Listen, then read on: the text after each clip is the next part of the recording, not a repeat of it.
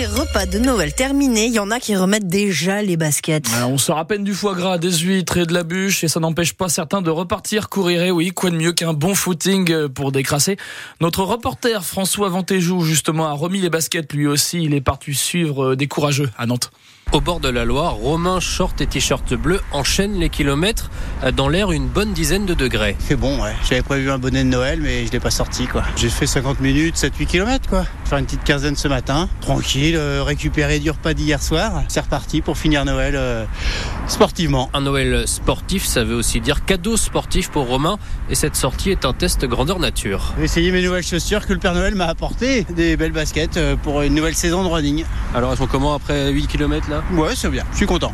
Il a bien choisi. Ouais, impeccable. Derrière lui, Solène, brassard sur le bras, arrive en courant avec de la musique. Au programme pour elle, une séance de fractionné. En gros, je suis en train de me préparer pour euh, le marathon pour tous pour les JO. J'avais déjà fait un marathon, mais je continue à m'entraîner et euh, là, je cours à Noël. Parce que bah, ça fait du bien juste de sortir euh, un petit peu. Et ça permet aussi euh, de déculpabiliser après les excès lors des fêtes. Plus qu'à tenir cette bonne résolution pour 2024. Voilà, un bon décrassage après le réveillon de Noël. Le reportage de François Ventéjou à retrouver aussi sur francebleu.fr, page Loire-Océan. Une femme de 45 ans est dans un état grave après l'incendie de son appartement hier sur l'île de Nantes. Elle habite près du tribunal judiciaire au sixième étage d'un immeuble. Le feu a pris dans l'après-midi. Une vingtaine de pompiers ont réussi à le maîtriser. La victime, elle, a été emmenée en urgence au CHU de Nantes. Une découverte sordide en région parisienne. Cinq corps retrouvés cette nuit dans un appartement à Meaux, commune de plus de 50 000 habitants en seine marne Les victimes ne sont pas encore clairement identifiées. Une enquête est lancée. Le procureur de Meaux fera le point devant les médias dans la journée. La fin de l'attente pour les passagers bloqués depuis cinq jours à l'aéroport de Vatrice et dans la Marne. Un Airbus A340 a pu décoller hier soir. Il est arrivé cette nuit à Bombay. Il y a plus de 270 passagers indiens à bord. Le vol était resté bloqué en France hein, pour des soupçons de traite d'êtres humains. Deux passagers n'ont pas pu faire le vol retour. Ils ont été placés en garde à vue, puis finalement libéré. La justice les soupçonne d'avoir joué un rôle dans ce qui pourrait être une filière d'immigration clandestine. Vous écoutez France Bleu Océan. Il est 6h02 minutes. Après des années de galère, les traiteurs retrouvent des couleurs. Fini les années Covid. C'est la reprise du service en pleine période de fête entre Noël et le Nouvel An. Les commandes s'empilent. À Nantes, par exemple, chez Brison Traiteur, on réalise 20% du chiffre d'affaires en décembre.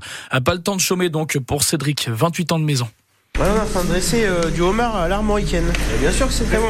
C'est moi qui crée les recettes. Ah bah vous allez pas me dire que c'est mauvais alors Non, non, mais après en partenariat avec le, avec le patron, donc euh, non, non, après bah, c'est des produits qu'on a mis au bout du jour. Euh, on a fait un homard à l'armoricaine, comme ça c'est plus local, c'est locavore. Au lieu de faire des homards avec des sauces un peu plus modernes, ce soir on revient à des basiques. Bah, il y a beaucoup de goût. Nous on est axé sur du goût, du goût, du goût. Par exemple, avant on vient de faire un tour d'eau de colin avec dessus on l'a assaisonné avec de la poutargue. La poutargue, c'est des œufs de poisson qui sont salés et séchés. Et ça, ça nous sert comme condiment. Avec une petite huile de truffe, donc on garde plein de produits de noblesse qui vont euh, surenchérir le colin, qui est un poisson euh, ordinaire, entre guillemets. Quoi. Mais vous êtes vraiment dans la création. Ouais, faut être passionné. On est passionné. Et eh oui, la passion de Cédric, salarié chez Brison Traiteur. Et ça ne s'arrête pas. Hein. 900 commandes rien que pour euh, Noël. Et il reste encore beaucoup de travail pour le nouvel an et le début de l'année prochaine, sans oublier donc les, les cérémonies de vœux qui suivent derrière. La région Pays de la Loire lance à son tour un plan vélo. 121 millions d'euros d'investissement étalé sur 5 ans. À partir de 2025, donc, on devrait pouvoir louer des vélos dans plusieurs gares. À Anceny, par exemple. On vous explique tout dans le prochain journal à 6h30. Il est 6h04. L'historial de Vendée rend hommage à une figure littéraire du XXe siècle. Il organise une exposition sur l'œuvre d'Alexandre Solzhenitsyn, l'écrivain russe, le dissident, l'auteur du livre L'archipel du Goulag avait inauguré le mémorial des guerres de Vendée au Luc sur Boulogne. C'était il y a précisément 30 ans, Yves René Tapon. 25 septembre 1993, devant 20 000 personnes, la voix de Solzhenitsyn, l'auteur de l'archipel du Goulag, résonne au Luxembourg-Boulogne.